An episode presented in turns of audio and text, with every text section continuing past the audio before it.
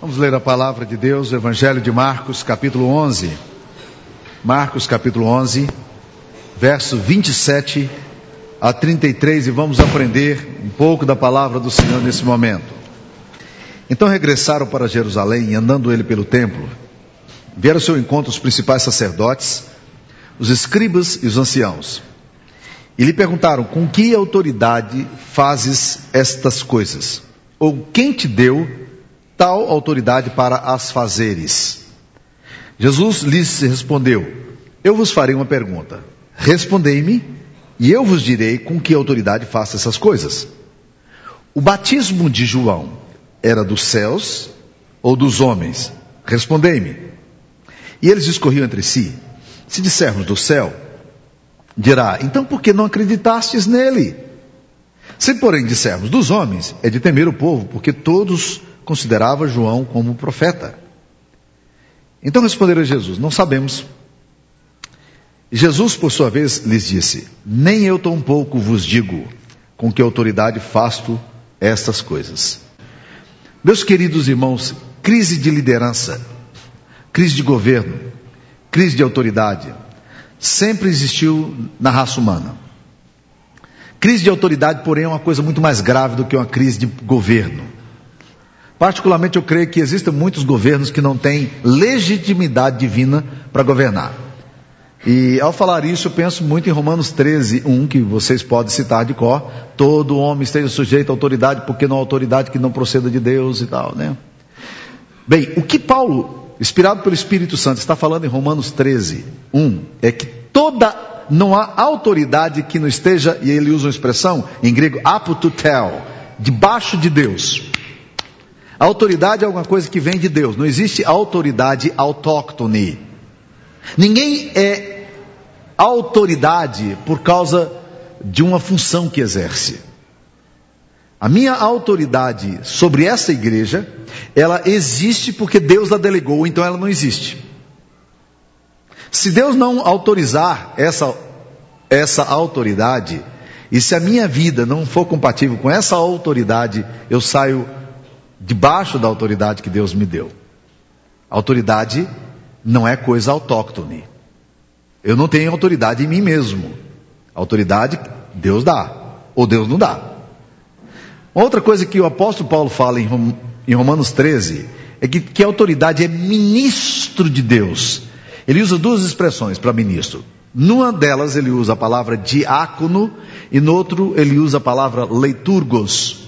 Diáconos a gente conhece bem. A autoridade serve para diaconizar no mundo. Essa é a ideia de Deus. Com autoridade ela é colocada para ser diaconisa de Deus num determinado contexto. E a expressão leiturgos, ela é menos conhecida, mas vocês vão lembrá-la, lembrar-se dela agora, porque ela tem a ver com liturgia. É o que nós estamos fazendo aqui no ato de culto. Esse ato de culto aqui é uma liturgia divina. Nós estamos aqui prestando cultos a Deus com essa liturgia. E é essa a ideia, a ideia que o apóstolo Paulo é, usa ali, inspirado pelo Espírito Santo, em Romanos 13, versículo 1 até o versículo 5. Existe muita autoridade usurpada. E você percebe isso principalmente quando você vai lendo as Escrituras Sagradas. Lucas 13, versículo 31, 32. Herodes manda um recado mal criado para Jesus. Herodes era o rei. E quando o recado chega para Jesus, ele diz: o recado chega da seguinte forma: ó, Herodes está conspirando contra ti, está ameaçando tua vida. E Jesus dá uma resposta atravessada. Lucas 13, 32, ele fala assim: Ide dizer a esta raposa, não é um título muito bom a uma autoridade, diga a esta raposa que eu vou continuar fazendo o que eu estou fazendo, e ao terceiro dia eu vou ressuscitar dentre os mortos. Interessante isso aí.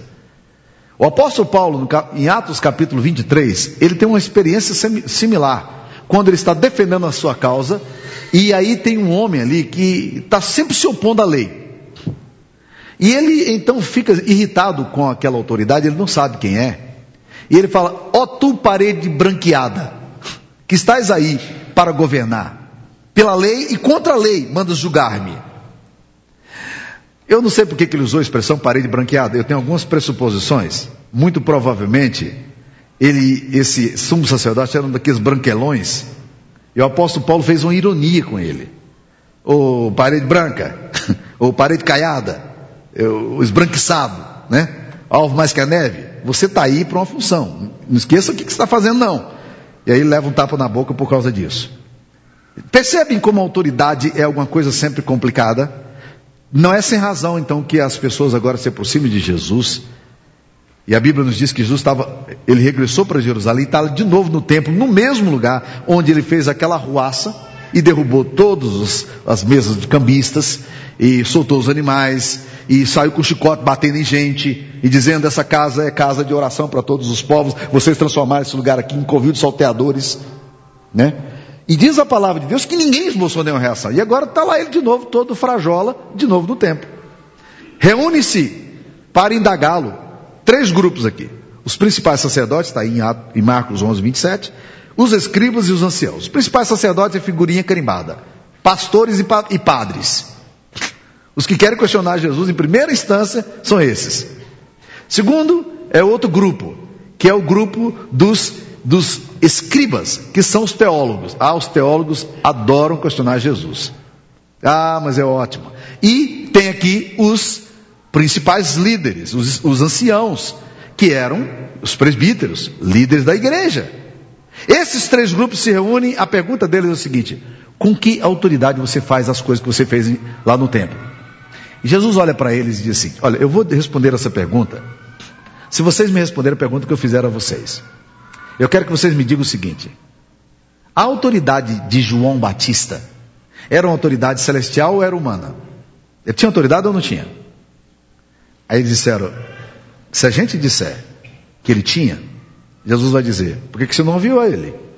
ele não foi, foi ele que falou de mim? Então por que, que vocês não ouviram? Se nós dissermos não, é de temer porque o povo considera João Batista como profeta. Então, os líderes nessa hora ficaram encurralados disseram: Nós não sabemos. E Jesus não disse que ele não sabe a fonte da, da, autoridade. O texto nos diz aqui que Jesus respondeu, ao ouvir a resposta, não sabemos, Jesus disse: Nem eu tampouco vos digo com que autoridade faço essas coisas. Ele não disse que ele não sabe. Ele disse que ele não ia dizer, que não lhe interessava dizer a esse grupo de pessoas qual era a fonte da autoridade dele. Não que ele não soubesse, mas ele não ele simplesmente não queria dizer. Por que, que Jesus não disse? E aí algumas coisas começam a brotar no meu coração. A primeira coisa que Jesus não disse é porque Jesus nunca, na Bíblia Sagrada, ele nunca teve interesse em responder gente que fica fazendo esse tipo de pergunta de pegadinha. Ah, eu, tô, eu, já vi tanta gente na minha vida, no meu pastorado. É tanta gente que chega assim, né? Fala assim, mas se Deus é, foi quem criou o mundo, o que, que Deus faria, fazia antes de criar o mundo, né?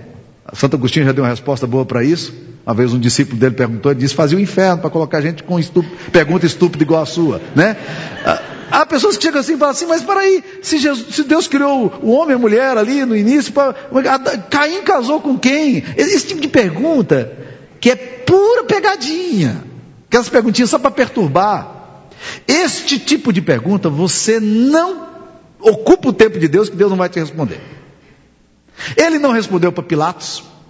Pilatos disse: Você não sabe que eu tenho autoridade? Ele disse: Se não fosse te dado, você teria. Se os ministros seus fossem meus, eles dariam ordem a meu respeito. Herodes perguntou. Ele não respondeu nada para Herodes, era o rei. Ele não dava, Jesus não dá respostas a esse tipo de pergunta atravessada. Agora eu quero dizer uma coisa para vocês, gente. No dia em que vocês perguntarem para Jesus de todo o coração, aquela pergunta que vai na alma sua, a pergunta crucial da sua existência, aquilo que incomoda você, você pode estar certo que Jesus vai parar tudo para responder a você. Porque ele assim faz. A Bíblia diz que Deus não vai desprezar um coração compungido e contrito. Coração compungido e contrito, Deus olha com amor. E a igreja de Cristo tem que aprender a diferenciar entre uma coisa e outra. Dr. Francis Schaeffer fala que nós precisamos dar respostas sinceras e honestas a todas as perguntas sinceras e honestas que nos forem feitas. Mas, meus queridos irmãos, ficar tentando responder pegadinhas É perda de tempo. Olha, e eu quero te dizer que tem um grupo que adora esse tipo de coisa, são os teólogos. Você sabe, e isso não é invenção minha, você sabe que na Idade Média, um, um concílio de igreja, líderes, representantes maiores da, da cristandade se reuniram e eles começaram a discutir umas coisas assim que não faziam muito sentido, nem objetivo nenhum. Aí que chegaram à seguinte conclusão, a seguinte discussão: anjo é um espírito ou anjo é corpóreo? Oh, discussão maravilhosa, né? Gastaram dias discutindo. Chegaram à conclusão que anjos são espíritos. Hum, grande avanço, não? Agora tem uma outra questão teológica mais séria por detrás. Então, se eles são espíritos, quantos espíritos cabem, eh, quantos anjos cabem na cabeça de um alfinete? Oh, questão muito boa. Isso aconteceu na cristandade, gente. Eu tenho aprendido o seguinte: que há pessoas que, onde tiver perguntinha besta, eles querem estar ali discutindo.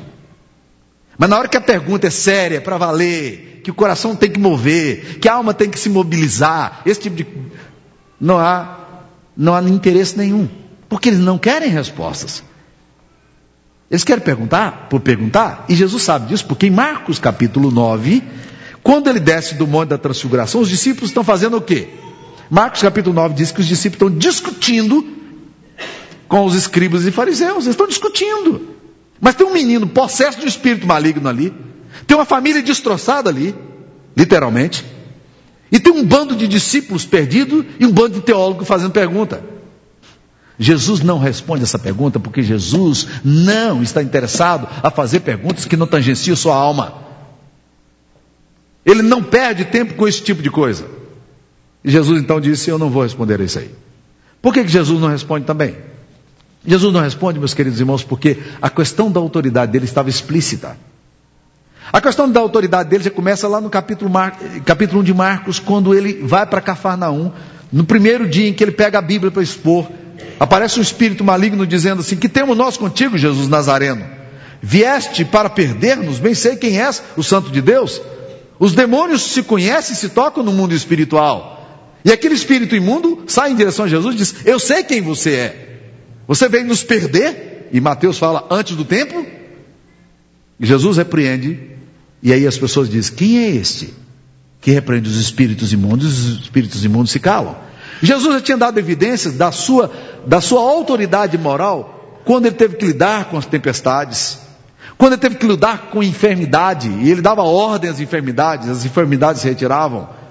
Jesus teve que lidar com a questão da autoridade por várias vezes, inclusive quando entrou no templo e com chicote expulsou os vendilhões do templo. Por que, que Jesus Cristo não está querendo dar resposta? Porque, meus queridos irmãos, a autoridade de Cristo é explícita. A autoridade de Cristo é explícita e isso é o que nós precisamos entender. A questão da autoridade de Jesus na nossa vida, na nossa história, na igreja e sobre o universo. E como nós não sabemos disso. Nós cantamos aqui agora um cântico que diz que a glória, a honra, o poder é de Jesus Cristo. Nós dissemos que ele nos, que ele quebrou os grilhões e nos tornou livres para adorar. Você está entendendo o que você está cantando? Eu tenho eventualmente questionado vocês e a mim mesmo em relação ao que nós estamos cantando. Quebrados os grilhões, somos livres para adorar. Jesus venceu a morte, Jesus, Jesus, venceu os espíritos malignos e a autoridade de Jesus ela é absolutamente incontestável nas escrituras sagradas. E não só no, no, no tempo em que ele viveu aqui na terra, mas a autoridade de Jesus é inquestionável em todas as escrituras sagradas em toda a Bíblia Sagrada. Não existe na Bíblia uma possibilidade maniqueísta de que o bem e o mal estejam disputando e que, quem sabe aqui no final, como a gente ficava torcendo hoje no jogo do Brasil com o México, quem sabe no final aqui o Brasil vira jogo. O diabo não vai virar o jogo, meus queridos irmãos. Porque Jesus, ele destruiu os poderes das trevas. A Bíblia nos diz que ele triunfou sobre os principados e potestades, despojando-os na cruz e os expôs publicamente à vergonha. Satanás já é derrotado, a Bíblia nos diz exatamente sobre isso. Que ele colocou os inimigos debaixo dos seus pés. Agora a Bíblia nos diz mais, meus queridos irmãos, é que não apenas Satanás já está derrotado, mas que Toda a história da humanidade vai ser caminha na direção que Deus aponta. E não há absolutamente nada que vai mudar esse paradigma. E Satanás sabe disso. Quando o diabo pergunta a Jesus, nesse mesmo episódio, quando o diabo pergunta a Jesus: Vieste para perder-nos? Num outro confronto que Jesus Cristo tem, em Mateus, o diabo faz uma pergunta muito interessante: Vieste atormentar-nos antes do tempo? O diabo sabe que no tempo dele será atormentado, mas ele está aí jolly jolly, né? Ele está todo alegre, mas ele sabe que ele é derrotado. E não há poder nos céus ou na terra que possa destruir a autoridade de Jesus Cristo. Hebreus capítulo 2, versículo 8 nos adverte dizendo: Não vemos todas as coisas a ele não, ainda não vemos todas as coisas a ele sujeitas, mas todos os inimigos colocou debaixo de seus pés. E o, único, o último inimigo a ser destruído é a morte, quando a morte não tiver mais domínio sobre a nossa história, sobre a nossa vida. Portanto, Jesus Cristo não está interessado em responder esse tipo de, de coisa. Agora, deixa eu te dizer qual é o significado da autoridade de Cristo para você hoje e para mim. Nós precisamos, de uma vez por todas, fundamentar a nossa história em cima da autoridade de Jesus, porque a gente canta que a gente é vitorioso, mas a gente vive como derrotado. A gente celebra que Jesus quebrou os grilhões da morte, isso é verdade, mas a gente vive com vida de derrotado. Existem cristãos com medo do diabo. Existem pessoas que estão com medo de tomar uma posição na sua fé, com medo do que pode o diabo fazer com a vida deles. E eu quero dizer para vocês, meus queridos irmãos, que Jesus já venceu por nós. E quando Jesus vence, nós vencemos com Ele. E é por isso que quando Ele está trabalhando com seus discípulos, uma das coisas que Jesus Cristo tinha convicção que Ele tinha que colocar na mente dos seus discípulos, a clareza sobre a autoridade dele. Quer ver um exemplo? Lucas capítulo 10, versículo 19. Quando os discípulos saem debaixo da autoridade para proclamar a Jesus, saem de dois em dois. 70 discípulos. Quando eles voltam, eles voltam tão felizes, entusiasmados. E falam: Senhor, até os demônios se nos submetem em teu nome. Jesus disse: Alegrai-vos, não porque os demônios se submetem ao meu nome, mas alegrai-vos porque o vosso nome está escrito no livro da vida. Eis aí vos deu autoridade para pisar de serpentes e escorpiões, e nada, absolutamente nada, vos causará dano. Jesus Cristo queria que os discípulos entendessem a autoridade que estava sobre eles. Quando Jesus Cristo está dando a grande comissão, Mateus capítulo 28, versículo 18 a 20, quando está dando a grande comissão, a Bíblia nos diz que, que Jesus começa afirmando o seguinte: toda autoridade me foi dada nos céus e na terra. Ide, portanto, fazei discípulos de todas as nações, ensinando-os a guardar todas as coisas, batizando-os em nome do Pai, do Filho e do Espírito Santo, e eis que estarei convosco até a consumação do século. O que Jesus Cristo quer é que os discípulos entendam a questão da autoridade sobre eles. Atos capítulo 1, versículo 6. Os discípulos chegam para Jesus e falam: Senhor, será este o tempo que restaura o reino a Israel? Ele diz: Não vos compete conhecer tempo ou autoridade que o Pai vos deu, eh, tempo ou hora que o Pai vos deu para a sua exclusiva autoridade, mas recebereis poder, questão de autoridade, ao descer sobre vós o Espírito Santo, sereis minhas testemunhas, tanto em Jerusalém, Judéia e até os confins da terra. Autoridade. Jesus não está interessado em responder a questão da autoridade para esses homens. Mas Jesus está muito interessado em que você e eu saibamos que tipo de espírito governa a nossa história. Que tipo de espírito domina a nossa vida. Eu gosto muito de pensar em algumas coisas sobre a minha própria história. A Bíblia nos diz que aquele que é nascido de Deus, Deus o guarda e o maligno não lhe toca. Você crê nisso? Que você está guardado no sangue do Cordeiro e que o diabo não pode tocar em você? Primeira de João capítulo 4, versículo 19, a Bíblia nos ensina que maior é aquele que está em nós do que aquele que está no mundo. Você crê nisso? Você crê que o Espírito de Deus, o Espírito Santo de Deus é maior do que qualquer outro espírito maligno? Você crê realmente nisso? Olha como é importante, que implicações isso vai trazer para a nossa vida. Como nós precisamos e podemos andar seguros na autoridade de Cristo, caminhar na autoridade de Cristo, viver na autoridade de Cristo. É isso que o Evangelho está falando. A questão do Evangelho, gente, a gente tem um, um problema muito sério para desconstruir uma concepção que está arraigada na nossa mente. Nós achamos que ser cristão é guardar ah, alguns princípios religiosos do protestantismo, ou do catolicismo, ou de qualquer outro ismo. Não, meus queridos irmãos. Ser cristão é nos identificarmos com a pessoa de Jesus. É a identificação, essa identificação mística com Cristo. Isso significa cristianismo. A sua vida cristã não começa porque você tem uma, uma série de, de, concordâncias acerca de um determinado assunto. A sua vida cristã começa no dia em que a sua vida se identifica com a vida de Cristo. A ceia do Senhor, que nós, da qual nós participamos, nos ensina exatamente sobre isso. Quando você come o pão, quando você bebe do cálice, estes elementos, eles deixam de ser pão e deixam de ser cálice e se transformam em você. Se estes elementos que você tomou não se tornarem parte constitutivas da sua natureza, isso vai gerar uma reação orgânica horrível em você. Se você comer uma carne e essa carne não se identificar com você e não se tornar parte da sua natureza, você vai jogar fora, você vai vomitar, porque não faz parte da sua natureza. O que Jesus Cristo está querendo nos ensinar é que a vida dele é, e se identifica com a nossa vida, que a autoridade dele é a nossa autoridade, que o poder dele é o nosso poder. Os caras vêm aqui, qual é a fonte da tua autoridade? Jesus disse: Bem, deixa eu fazer uma pergunta para vocês.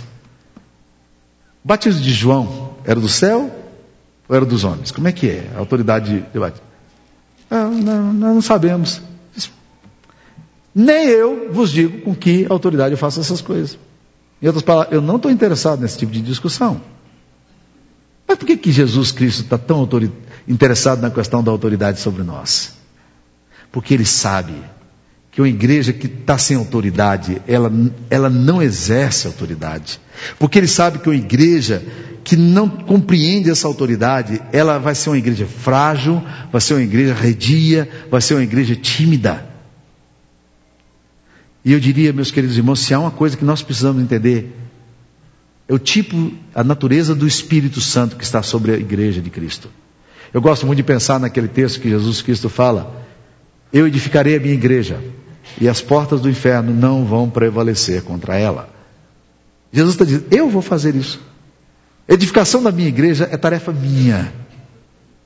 Quando eu olho para tantas pessoas que estão aqui, pessoas que algumas já compreenderam claramente o Evangelho, alguns ainda não entenderam claramente o Evangelho, alguns desejam de fato o Evangelho, outras não sabem se desejam o Evangelho. A sensação que eu tenho é que Jesus Cristo vai levantar o seu povo e vai fazer a igreja dele. E quando nós entendemos quem Jesus Cristo é, quando nós entendemos o tipo do chamado, isso faz toda a diferença na nossa caminhada, porque aí nós caminhamos debaixo da autoridade de Cristo. A autoridade não é autóctone. Igrejas de Cristo já perderam a autoridade dela na história. Igrejas de Cristo já se tornaram Igrejas supostamente de Cristo se tornaram museus na história. Igrejas que se propagavam em nome de Jesus, mas que não tinham autoridade de Jesus, perderam autoridade. Pastores que não estavam debaixo da autoridade, perderam a autoridade, que não, porque não se submeteram à autoridade. Líderes que não estiveram debaixo da autoridade de Cristo. Não existe liderança, meus queridos, debaixo que não seja uma liderança delegada por Jesus. Ele quer dar essa autoridade sobre nós. Ele já deu essa autoridade sobre nós. E nós precisamos nos tomar posse dessa autoridade. Jesus já fez isso por nós. Ele tem toda a autoridade dos céus e da terra. Ele disse: Eu vos envio debaixo dessa autoridade. Tome posse disso. Exerça isso na sua casa. Quando orar, assuma isso na sua fé. Quando ajoelhar, por algum, orando por um determinado assunto, exerça essa autoridade quando estiver falando de, das suas convicções de fé, exerça essa autoridade. Quando estiver com dúvida, exerça autoridade. Quando você estiver eh, em crise pessoal, exerça autoridade, Senhor. Essa autoridade sua está sobre a minha história. Eu quero essa autoridade, Senhor. Eu quero exercê-la. Que Deus nos ajude, que Deus nos dê a graça de vivermos debaixo dessa autoridade, que é tudo que nós precisamos fazer.